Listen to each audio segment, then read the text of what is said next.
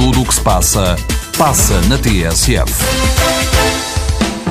Na TSF, uma edição especial do Bloco Central, hoje como convidado o Ministro da Economia, António Pires de Lima. Paulo, Paulo Tavares, com a edição deste Bloco Central especial.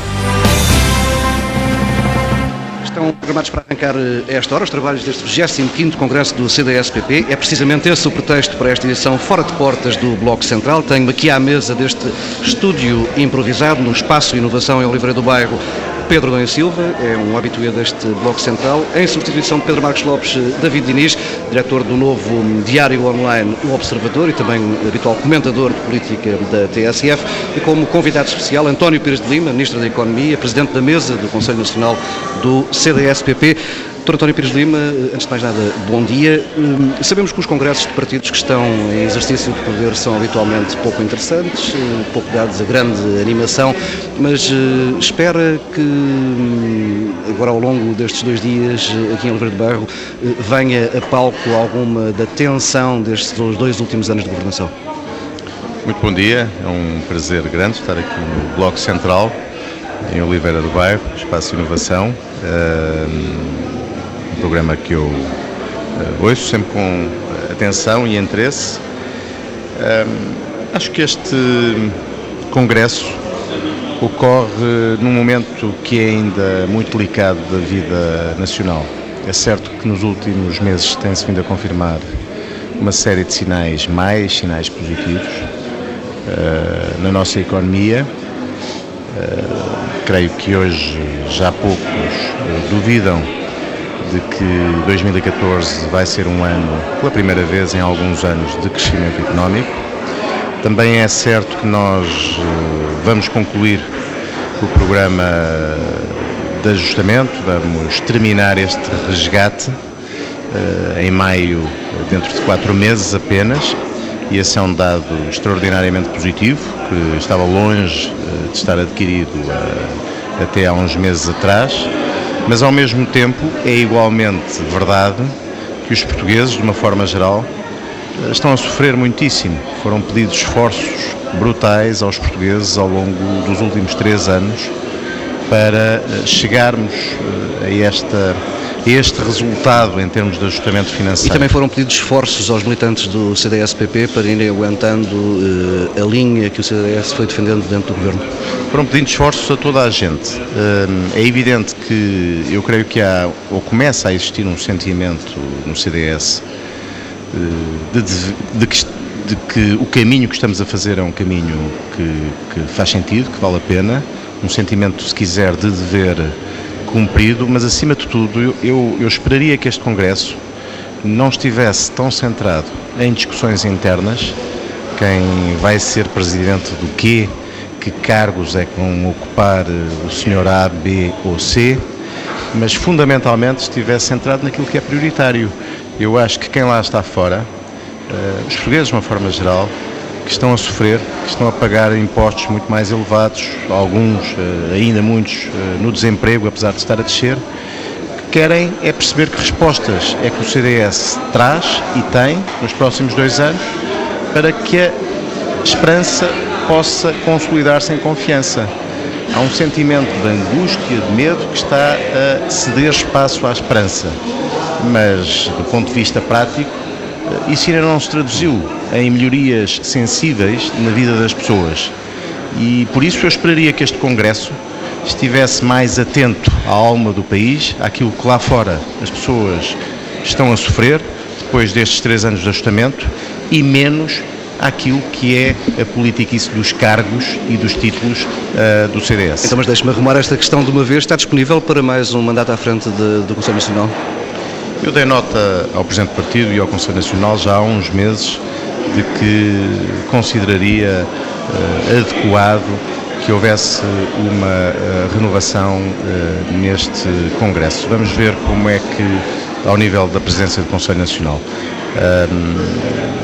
do meu ponto de vista pessoal, devo-lhe dizer, devo-lhe confessar que também seria útil, atendendo a que hoje a atividade da governação que estou a desenvolver é muito exigente e consome e quase todas as minhas energias. Vamos ver como é que corre este Congresso e qual será, no final, entendida a melhor solução para, para o partido.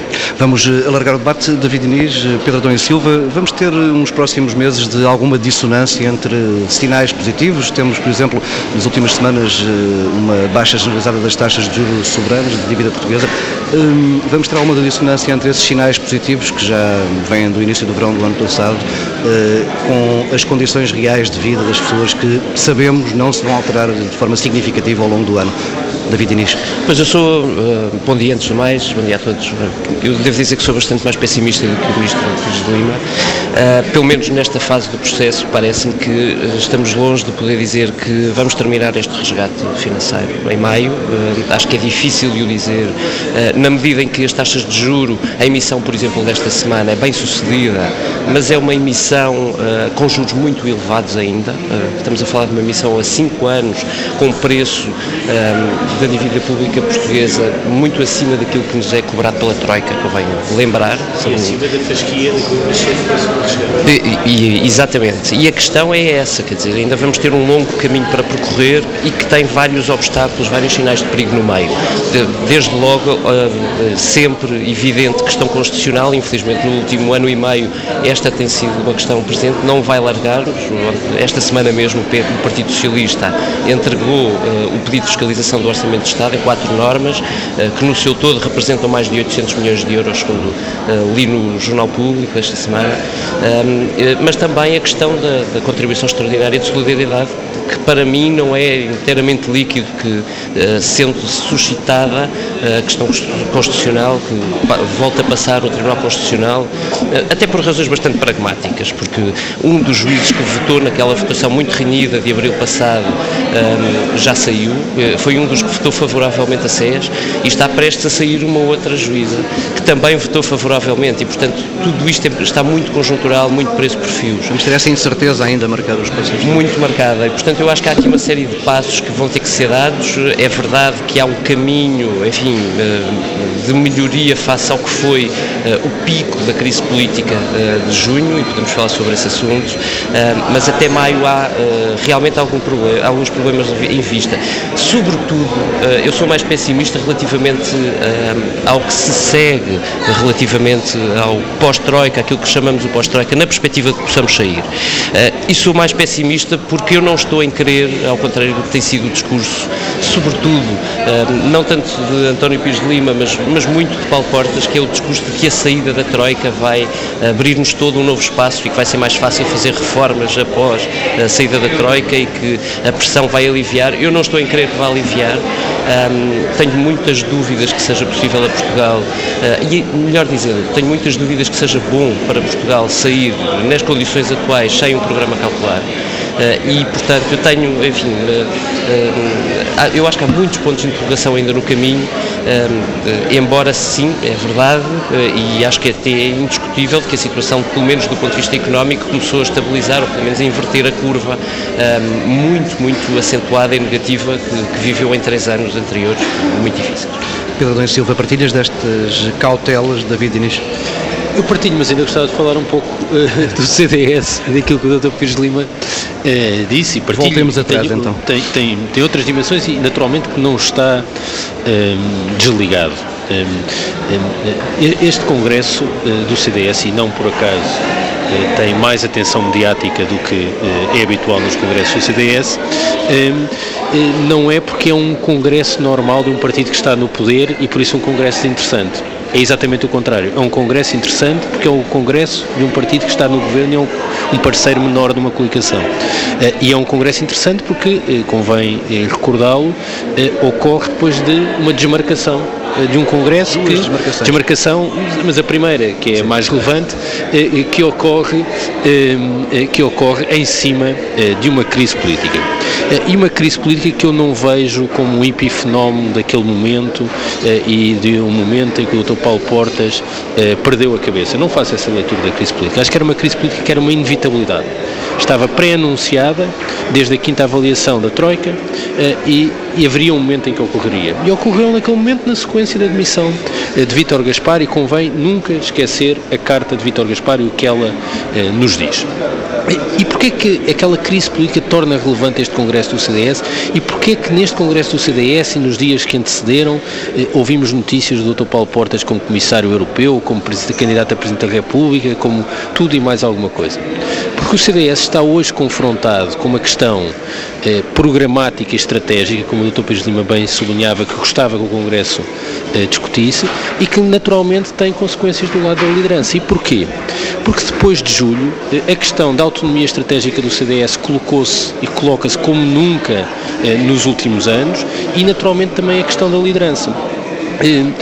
Eh, eu não vejo que, e agora falando do pós-Troika, não para o país, mas para o CDS, eu não vejo que o pós-Troika faça assim tanta diferença para o CDS. Porquê? É porque o CDS é hoje um partido com dificuldades de afirmação que não tinha antes e que não serão resolvidas pelo pós-Troika. Hum, esta experiência de passagem pelo governo cria um problema objetivo ao CDS. O CDS foi se transformando num partido que foi tendo vários nichos eleitorais, o que é normal num partido pequeno, eh, não é um partido catch-all, tipo o PS e o PSD, é um partido de vários nichos eleitorais e tem hoje uma dificuldade, é que não pode falar para os nichos eleitorais que Lapidou-os, não é? falou eh, no passado. Não pode, quer dizer, não processa. O CDS não... Diz? Só para a agricultura. Bom, mas isso não há eleitorado. A questão é os pensionistas, eh, os contribuintes, eh, esse tipo de afirmação é hoje impossível depois do CDS ter estado no governo que mais cortou rendimentos de pensionistas e mais aumentou eh, impostos. E de alguma forma a solução política de julho criou uma ilusão de poder ao CDS. Uh, e que fez com que o Dr. Pires de Lima passasse a ser Ministro da Economia uh, e que o Dr. Paulo Portas passasse a ser Vice-Primeiro-Ministro, criou uma ilusão de poder. Uh, eu já utilizei esta imagem, de certo modo, como se fôssemos num automóvel, o Dr. Paulo Portas está no lugar do morto. Eh, no sentido que vai colocado ao lado do condutor, o condutor é o Primeiro-Ministro, pode lhe dizer vir à esquerda, vir à direita, o Primeiro-Ministro vir à esquerda ou vir à direita apenas se quiser, e o Dr. Paulo Portas não tem nem acelerador, nem travão, nem caixa de velocidade. Nem, nem e, se, e se o carro bater, sabemos, sabemos bem quem é que sofre. Porque há uma pergunta que se coloca hoje. Para quem se revê no espaço político da atual maioria, para um eleitor que se veja no espaço político da, atual maioria, qual a razão para votar CDS e não PSD. Porque, desculpa só, no passado o Dr. Paulo Portas conseguiu encontrar resposta para esta pergunta. Conseguiu fazê-lo na passagem de Durão Barroso para Santana Lopes, aparecendo como um, um farol de bom senso, de razoabilidade, de sentido de Estado, e conseguiu fazê-lo até à crise política, porque o CDS aparecia como alguém que protegia dentro do governo os portugueses das malfeitorias da Troika. Ora, agora isso já não é possível e o CS já não pode invocar esse capital. Paulo Tavares, se me permites, vou fazer um bocadinho de papel Pedro Marcos Lopes, eu estou a tentar substituí-lo e queria tornar mais difícil ainda a missão do, do António Pires Lima aqui presente. Uh, eu acho que a crise política torna, só para ilustrar, o Pedro ilustrou bem com boas imagens de condução, mas para dar uma imagem de porque é que Paulo Porta está realmente numa situação hoje mais difícil do que alguma vez teve. É, é que o CDS teve eh, a ambição sempre, com Paulo Portas, sobretudo com Paulo Portas, enfim, pouco antes com Manuel Monteiro, mas esses tempos já lá vão, eh, de eh, conseguir apanhar algum eleitorado, quer do PSD, quer do Partido Socialista. Isto é, fez parte do discurso de Paulo Portas em várias vertentes. O que aconteceu com a crise política é que Paulo Portas desiludiu todos aqueles uh, que tinham alguma esperança nele, por todas as razões, quer dizer, pelas uh, razões mais contrárias. Uh, desiludiu, em primeiro lugar, aqueles que, à esquerda e à direita, portanto, aquela ala social-democrata do PSD e também aquela ala do Partido Socialista, um pouco mais moderada, um, que tinham a expectativa de que Paulo Portas verdadeiramente saísse do governo e criasse uma crise política porque as políticas eram insustentáveis sustentáveis. Uh, também desiludiu uh, muito aqueles eleitores do PSD que acreditavam que a coligação estava a fazer o que tinha de fazer uh, para, com todas as dificuldades que estavam no caminho, superar o objetivo de tirar Portugal do resgate, de tirar o país da situação terrível em que vive, muito condicionada, sobretudo, pelo seu nível de vida pública. E por fim, desilude os militantes do CDS porque é uma demissão que é anunciada sem discussão nenhuma, sem pré-aviso algum. E, portanto, torna a situação de Paulo Portas realmente uh, mais difícil. Não, eu não acho que esteja em causa a liderança de Paulo Portas por, por razões que eu acho que são evidentes e não vale a pena uh, discuti-las. O CDS é, obviamente, ou foi evidentemente um partido muito mais forte com Paulo Portas do que antes dele ou que no interregno dele, houve um interregno de dois anos, mas claramente a afirmação de Paulo Portas é tão mais difícil que nós vimos ao longo da última semana e meia muitos dirigentes do, do CDS, Lima incluído, mas quer dizer que passam por Paulo Núncio por João Almeida, por quantos foram entrevistados nestes dias, antes do Congresso, uh, com uma, com, passando uma sensação, com tantos elogios e, tão, e alguns tão efusivos, uh, de, da situação realmente uh, irrevogável de Paulo Portas, se me permitem que, que use a expressão. eu não creio que seja irrevogável, ou seja, eu acho que há sempre, com Paulo Portas, há sempre uma expectativa de que haja alguma recuperação, mas é realmente uma posição face ao eleitorado potencial do CDS uma situação muito difícil. António Pires Lima. Eu uh, ouvi com atenção uh, todas estas uh, opiniões e profecias relativamente ao futuro do CDS, nomeadamente do, do Dr. Paulo Portas. Não são uma novidade. Desde 1998, que mais ou menos num tom mais forte ou menos forte se vem dizendo que o uh, Dr. Paulo Portas desilude sucessivamente os seus eleitorados e está condenado a morrer politicamente, obviamente. Uh, na próxima eleição, na próxima curva uh, da política, eu acho que o Dr. Paulo Portas está, na percepção dos comentadores, no lugar do morto na política, desde que se candidatou pela primeira vez a líder do CDS em Braga em 1998.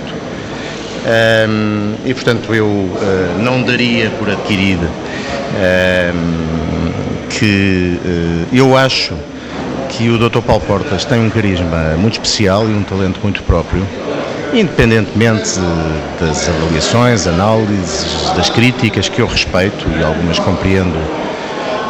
Provavelmente está a meio da sua vida política. Uh, toda a gente respeitou vidas políticas duradouras em pessoas que marcaram a história da democracia portuguesa, o Dr. Alvo Pinhal, o Dr. Mário Soares, o professor Cavaco Silva, isto é, à esquerda eh, ou ao centro, é perfeitamente compreensível que uma figura possa ter uma vida política durante 10, 20, 30, 40, 50 anos. Eu nunca vi uh, o país ansioso com o momento da reforma política de pessoas que à esquerda uh, marcaram a história da democracia portuguesa.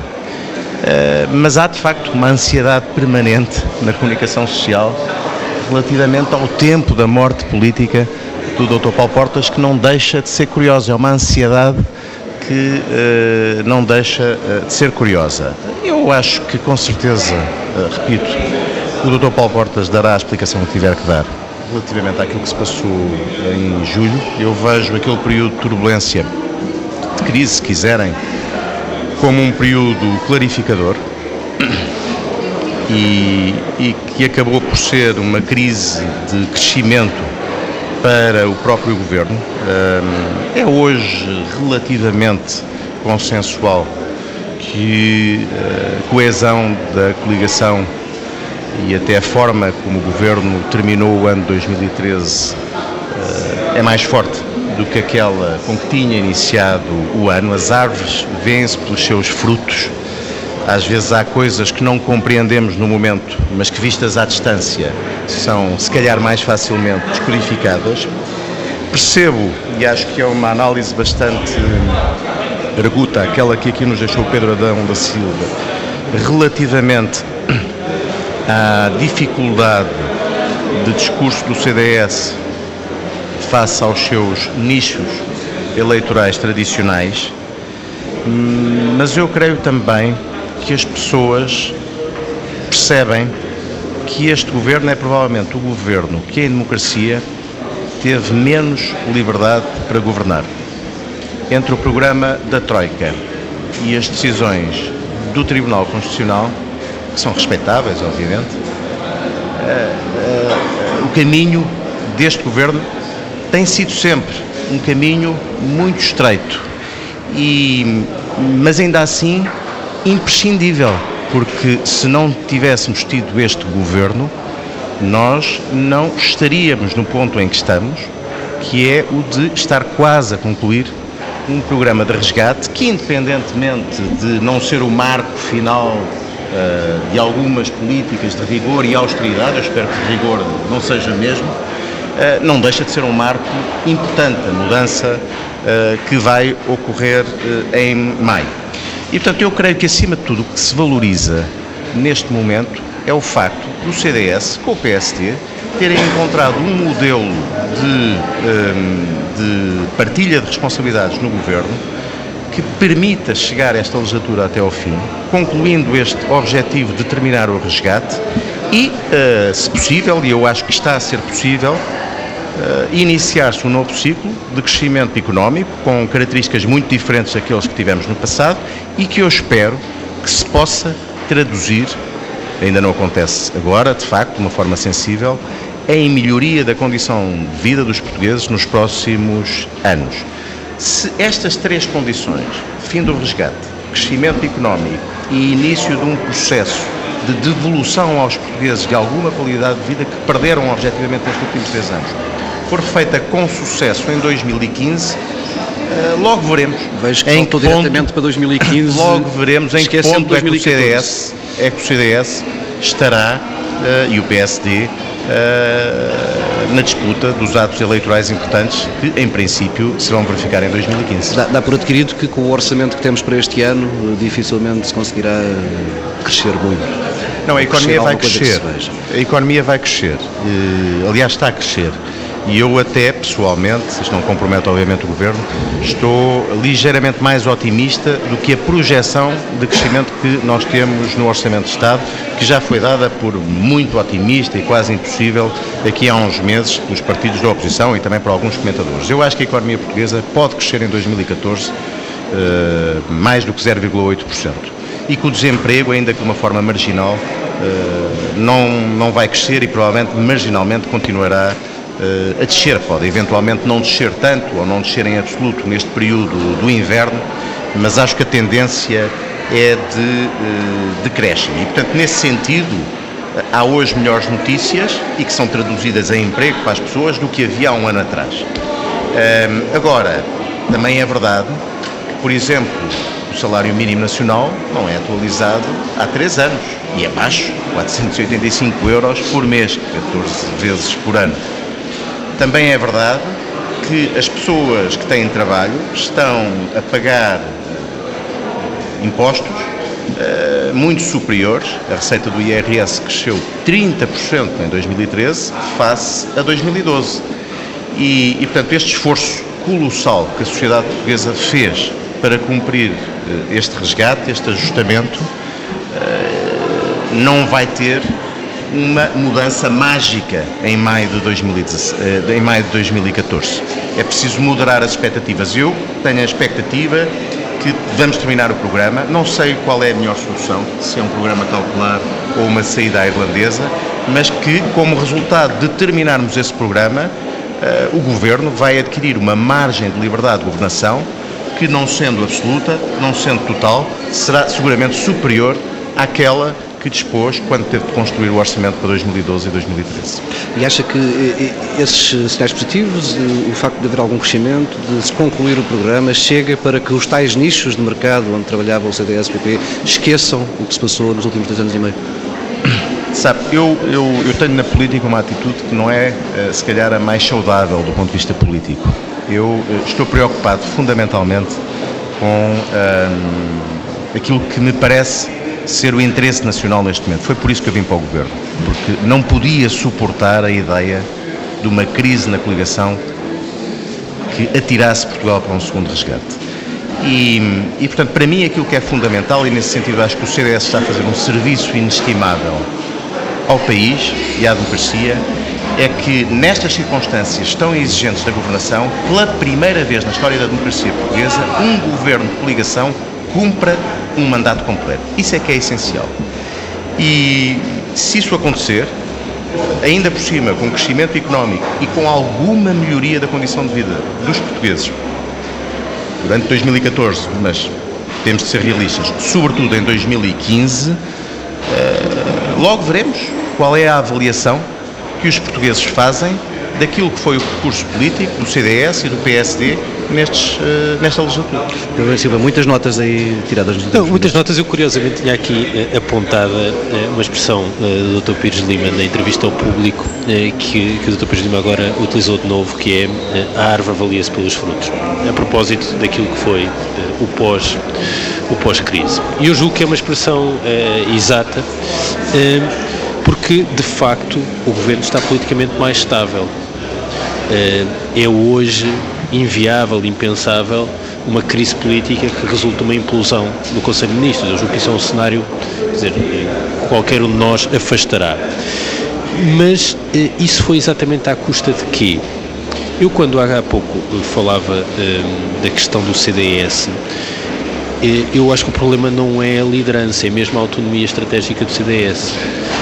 Qualquer solução para o CDS com algum líder que não Paulo Portas é pior do que a solução com Paulo Portas. Paulo Portas, eh, até pelo facto de ser líder há 16 anos e, portanto, eh, naturais e evidentes eh, capacidades políticas, é um líder mais capaz do que qualquer outro dos cenários alternativos. E, portanto, não é, o problema não é Paulo Portas, a meu ver, o problema é mesmo o CDS e a árvore e os ramos. É que o CDS trocou, agora podemos discutir por que razão, mas trocou a estabilidade e a continuação do partido eh, no poder, coisa que eu acho que não é irrelevante e é aquilo que os partidos precisam de estar no poder, e é natural que queiram estar no poder, não vejo isso como uma coisa negativa, e portanto a ideia de que um partido é uma associação, uma agremiação de pessoas que se junta para discutir um conjunto de ideias é uma, é uma ideia tonta, literalmente. Os partidos eh, ambicionam o poder e traduzir as suas ideias em poder eh, efetivo. Mas a verdade é que nesse processo o CDS baixou as suas bandeiras todas. Baixou as bandeiras. Basta, aliás, recuperarmos as moções ao Congresso que não existiu eh, e perceber que aquelas que eram as bandeiras diferenciadoras do CDS foram baixadas, com derrotas políticas no Conselho de Ministros. Aliás, o Dr. Pires Lima reconhece-o também na entrevista ao público a propósito do IVA da restauração. Um, mas a verdade é que eh, baixou uh, e baixou trocando isso por uma ilusão de poder neste governo. E nisso convenhamos que o Dr. Passos Coelho surpreendeu-nos com uma habilidade política que uh, nenhum de nós vislumbrava e que naquela tarde do discurso de Paulo Portas da admissão irrevogável, ninguém antecipou em toda a sua plenitude. Isto prende-se com o pós-Troika. Hum, eu não sei se nós vamos ter uma saída com o cautelar ou uma saída irlandesa. Nós, na verdade, não sabemos nada sobre o programa cautelar. Nada. Não... E o que sabemos não é bom porque a saída à irlandesa é uma saída para fugir de um cautelar por força das exigências que foram colocadas à Irlanda, com uma diferença em relação a Portugal. Essa é a história que é contada pelo Ministro das Finanças da Irlanda, por exemplo. É, é, o que sabemos é que a condicionalidade, ou seja, o nível de exigências na gestão micro-orçamental, manteve-se altíssima. Eh, e o que foi exigido à Irlanda, que está eh, em circunstâncias mais favoráveis do que Portugal para se financiar, eh, mas o que era exigido à Irlanda era a continuação da assistência financeira na componente de condicionalidade por outros meios.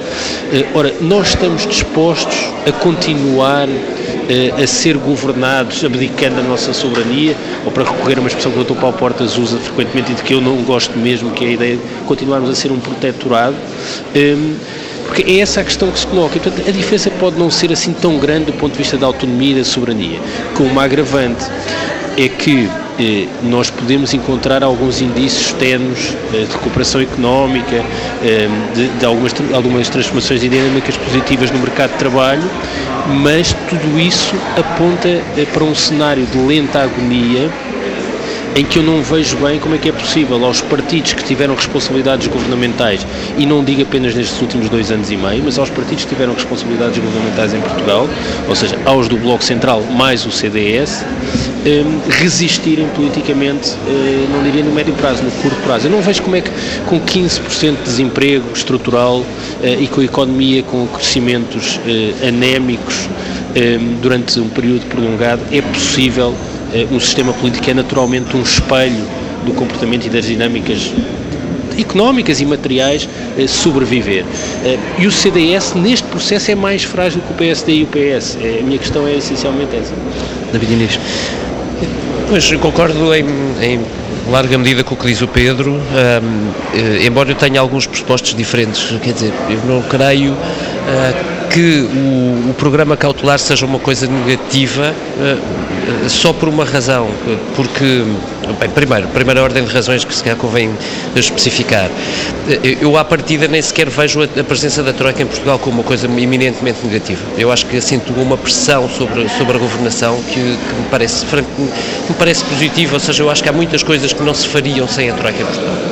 Eh, acho que não, porque não havia condições políticas. E eu tenho muitas dúvidas sobre uma saída da Troika e que condições de governabilidade é que isso queria, até para este governo, na verdade.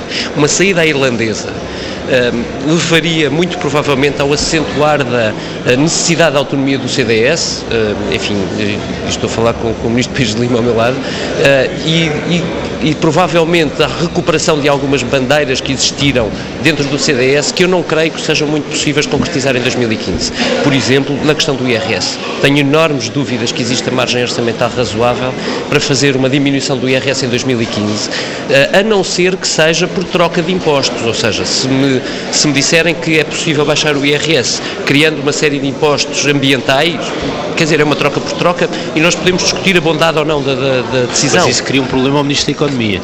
Cria um problema complicado ao Ministro da Economia. Já respondo, estou a ouvir ao, muito atentamente. E ao Ministro do, do Ambiente também. Agora, a questão é, hum, eh, eu acho que, quer dizer, eu podia passar por outras etapas nisto, quer dizer, eh, há um problema que está a ser aberto neste momento, que está em cima da mesa, que provavelmente estará em cima da mesa num calcular, um, uh, mais do que provavelmente estará em cima da mesa num calcular, é a primeira, o primeiro dossiê que nós conhecemos para 2015, que é o de como tornar a SES, uh, ou se quiserem, um corte nas pensões, sejam da Segurança Social uh, privada ou pública, cortes definitivos. Quer dizer, é uma, coisa que o Governo já tentou fazer três vezes, ainda não conseguiu. e não estou a falar da bondade da questão, estou a dizer que isso está em cima da mesa.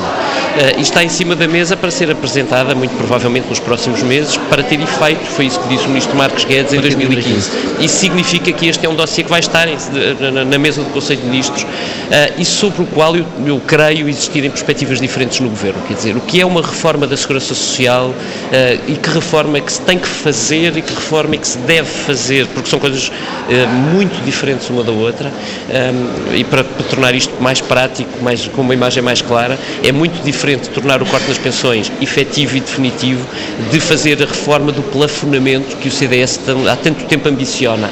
Não tem nada a ver uma coisa com a outra e é, na minha opinião, impossível conciliar os dois processos no mesmo ano. Uh, conseguir sentar o, a UGT... O plafonamento das pensões já foi feito, só falta fazer o das contribuições. O das contribuições, tens, tens toda a razão. A questão é, é exatamente seja, isso como é que agudiza tu, o problema orçamental e da contribuição do orçamento crise, da crise económica e, quer dizer, e no, médio, no curto médio prazo é obviamente muito complicado.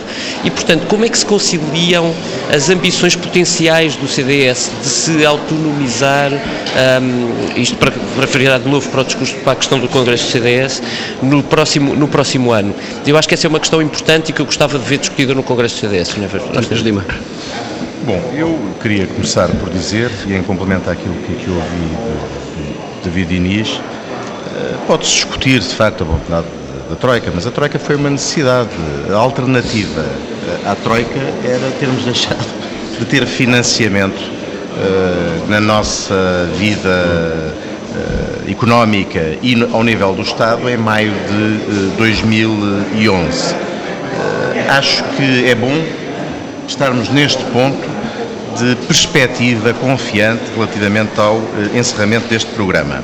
Do meu ponto de vista, um programa cautelar não é uma coisa menos má, é uma coisa boa, uh, pelo seguro que representa. Uh, eu não sei mesmo se não será melhor do que uma saída uh, à irlandesa.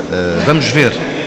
O caminho faz-se caminhando. Eu admito algumas das dificuldades que o Pedro Adão de Silva aqui deixou são um desafio para o CDS e admito, já admiti publicamente várias vezes, que foi para mim uma frustração ver uma das medidas uh, emblemáticas que constava precisamente da minha moção ao último Congresso, a possibilidade de descer o IVA na restauração e torná-lo mais próximo daquilo que é a realidade em Espanha, em França, em Itália, na Grécia, onde está a níveis muito inferiores ao de Portugal, eh, uma realidade no Orçamento de Estado para 2014. Eh, mas se olhar para outros temas igualmente importantes para o CDS e que muitos deles constavam eh, também dessa moção ou de outras apresentadas ao último Congresso, verificará, Pedro, que eles se estão lentamente, gradualmente, a transformar em realidade até uh, na execução deste governo.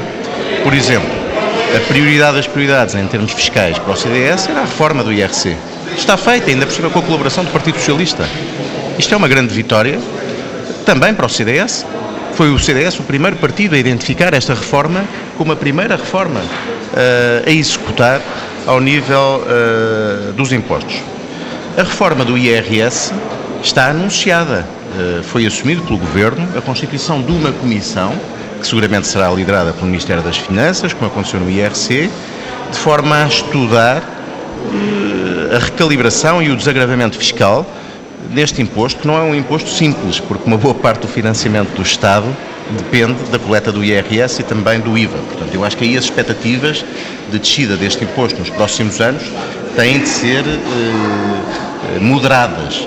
Eh, mas em qualquer caso é um caminho que, do meu ponto de vista, é fundamental começar a fazer de uma forma estudada e com uh, algum efeito na vida dos portugueses em 2015. Uh, eh, e depois, ao nível das pensões, eu percebo a crítica que se pode fazer ao CDS, mas o que é um facto é que os sacrifícios e os esforços que foram uh, balizados em termos de pensões neste orçamento ficaram restringidos, eu não estou a dizer que é pouco, às pensões acima de mil euros, nomeadamente ao nível da SES. É, é, é substancialmente diferente daquilo que se podia perspectivar se tivesse sido aplicada a taxa eh, que se chamou a TSU eh, dos pensionistas, que incidia sobre todas as pensões, mesmo começando a 400 ou 435 euros. Uh, houve cuidado ao longo destes últimos dois ou três anos por parte do Governo, do PST e do CDS, de ir atualizando as pensões mínimas, outro tema muito caro ao CDS no passado. Eu não faria uma leitura tão dramatizadora do CDS como consequência deste resultado. Uh, vou só chamar a atenção por um último facto. Nós tivemos eleições, eu bem sei que eram eleições autárquicas, mas quase toda a gente, nomeadamente os partidos da oposição, quiseram fazer das eleições autárquicas uma espécie de referendo nacional relativamente à atuação do governo. Eh, os resultados dos partidos do governo podem não ter sido brilhantes.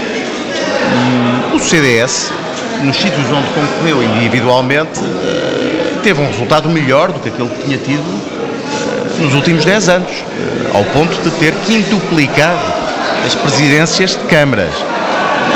No final, eu acho que é talvez um bocadinho cedo para fazer uma avaliação. Eu percebo os desafios e as ameaças que aqui foram deixadas pelo Pedro e pelo David e acho que são análises inteligentes e que devem ser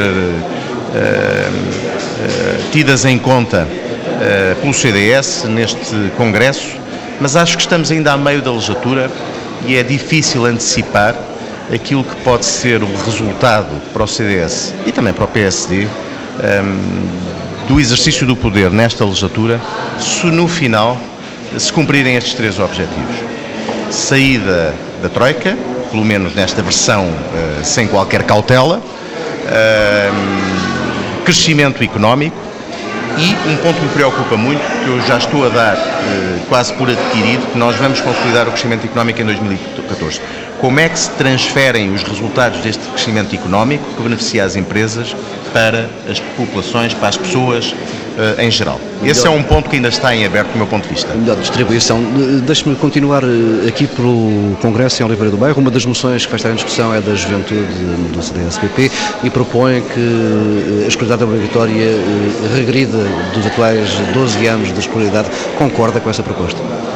Eu acho que se deram grandes passos ao nível da educação eh, nas últimas duas décadas em Portugal, que são, aliás, eh, bem refletidos na evolução dos indicadores eh, dos portugueses que estão a terminar o primeiro ciclo ou o segundo ciclo portugueses que são submetidos a, a testes uh, quando têm 10 anos, quando têm 15 anos, quando têm 17 anos. Uh, há um progresso enorme da sociedade portuguesa em termos de conclusão dos jovens do ensino secundário, do acesso à universidade. Acho que há um caminho importante a fazer-se no sentido de alargar a oferta do ensino profissionalizante, essa sim para mim é uma prioridade. Uh, mas eu uh, creio que é preciso consolidar estes passos e, nesse sentido, uh, tenho seguramente uma discordância, faz parte de um partido plural, com aqueles que queiram pôr em causa importante delegado educativo dos últimos 20 anos em Portugal. houve progressos importantes, se calhar há muitas coisas para corrigir e para melhorar, há desperdícios a evitar. Não é fácil gerir um sistema educativo numa altura de racionalização de recursos como aquela que estamos a viver desde há uns anos, mas eh, devemos evitar medidas que eh, esta evolução de progresso que é reconhecida internacionalmente no sistema educativo português. Falava há pouco da criação de emprego ao longo do ano passado, 2013, como um dos sinais de melhoria das condições da economia portuguesa.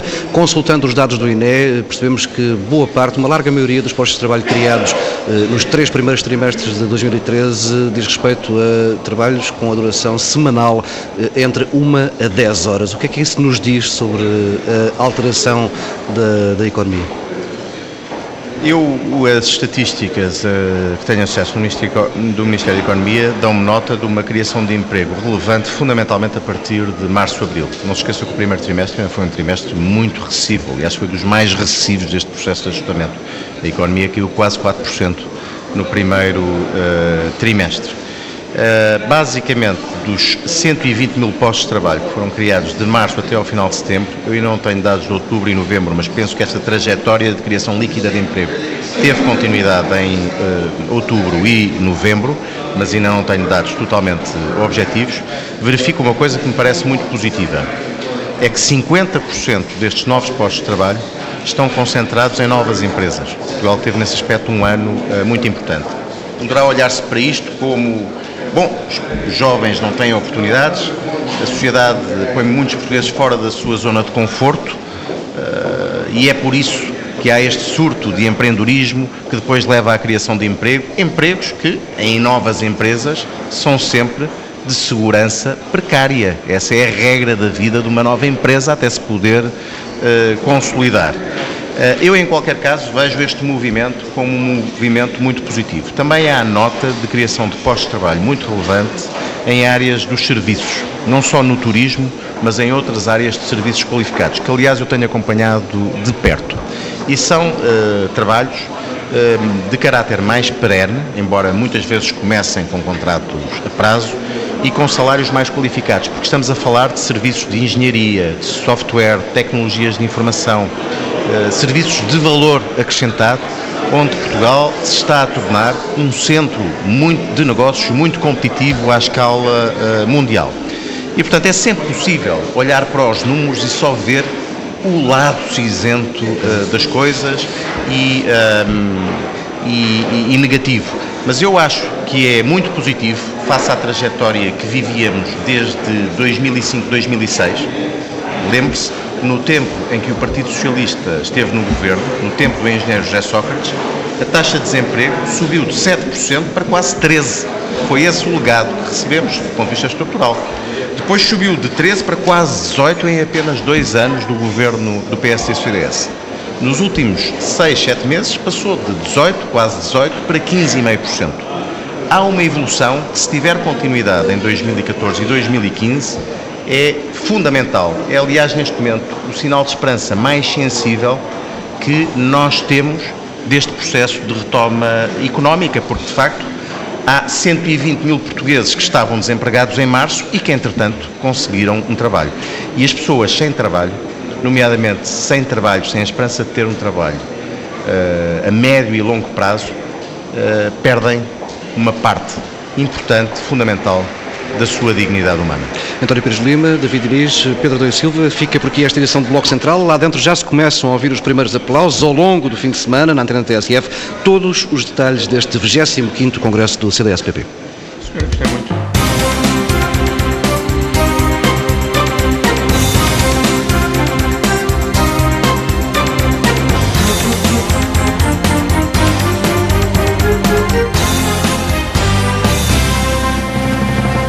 Que sinais marcaram o andamento do dia? Porque é que Barroselas está no mapa?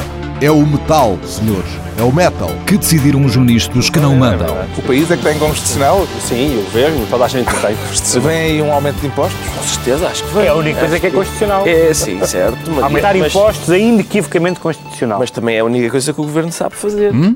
Que novas experiências saíram do tubo de ensaio? Desta vez foram 13-0. Até o Busto da República votou contra. Foi um gangbang do Tribunal Constitucional no governo. Os programas da TSF estão disponíveis em podcast logo após a transmissão. Hum? Para escutar o que quer, quando e quantas vezes quiser. Está aqui uma boa notícia. Subscrição gratuita em tsf.pt/podcast. Tudo o que se passa, passa na TSF.